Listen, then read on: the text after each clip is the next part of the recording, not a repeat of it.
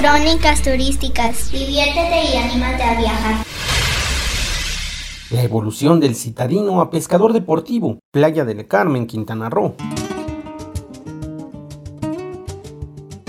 ¿Cuántas veces hemos visto en la televisión imágenes de los clichés de la pesca? Un tipo recostado a medio dormir en una lancha estática esperando que su caña pique algún pez. Pero eso, eso está muy alejado de la magia y adrenalina que genera una verdadera sesión de pesca deportiva. Y para ello, nada como la Riviera Maya, para ofrecernos el clima, la belleza del paisaje a pesar del sargazo y los ejemplares marinos necesarios. El azul marino de la mañana, muy temprano, tapiza el techo natural del exterior que se funde en la mirada con el mar.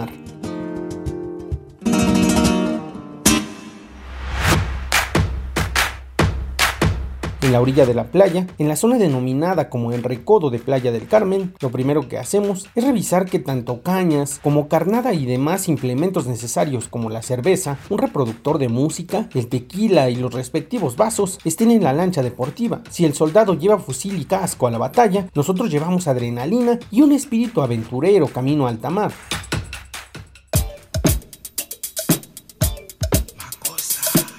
Ansiosos pero contentos, subimos al bote y como en montaña rusa, levantamos las manos para iniciar la aventura. El cielo pierde de a poco su tono oscuro y esclarece. El güero nos sonríe y exige el uso de bloqueador y una gorra. A gran distancia de la playa, en mar abierto, se separan las líneas, los cables que sostienen las cañas y que sirven como alarma de pesca para que no se enganchen los anzuelos de cada una de las cuatro cañas que lleva la lancha y avanzamos a toda velocidad para atraer a los peces grandes. Ciertamente, es una prueba muy intensa para los que tenemos estómago de hierro, pues el constante bamboleo que propician las olas del mar abierto convierte a nuestro transporte en una licuadora que a muchos les provoca vómito y a otros nos pone más alertas.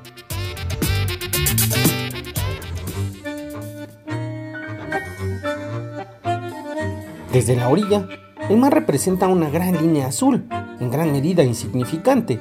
Sin embargo, en un chasquido nos deja ver su fuerza, a pesar de que es un día de oleaje tranquilo salpica con rudeza el agua salada en nuestros rostros para despertarnos del letargo en el que habíamos caído con el mareo. La mañana se va muy rápido entre los acordes de Andrés Calamaro. Decir salud en alta mar es un sinónimo de que tendremos buena pesca y los deseos de buena pesca son constantes hasta que por fin una de las cañas comienza a moverse, primero ligeramente y después de manera un tanto brusca. El brindis ha sido fructífero, muy probablemente esta tarde estaremos saboreando un pez muy fresco.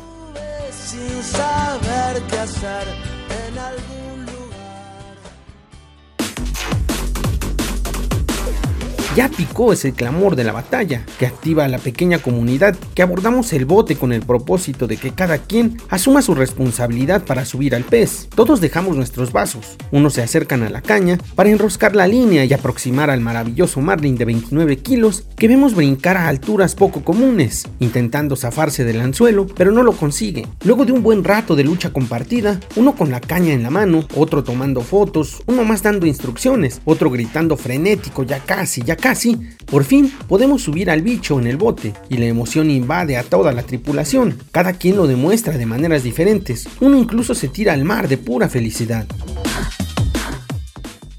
Luego de esa experiencia casi religiosa, ya regresamos a la orilla, ahora sí, con un sentimiento de relajación tremendo que nos permite apreciar las grandes maravillas de la naturaleza. Desde donde nos encontramos, vemos varios tonos de azul, el camino de regreso nos deja ver una de las tantas maravillas de la naturaleza, una tortuga que nada en sentido contrario a nuestro recorrido, avanzando con destino a mar abierto sin preocupación alguna. Al fin llegamos a la orilla y entre dos pescadores, así nos llamamos ahora que capturamos al pescado, bajamos al bicho para que en unos minutos lo podamos cocinar y las familias disfruten de semejante manjar.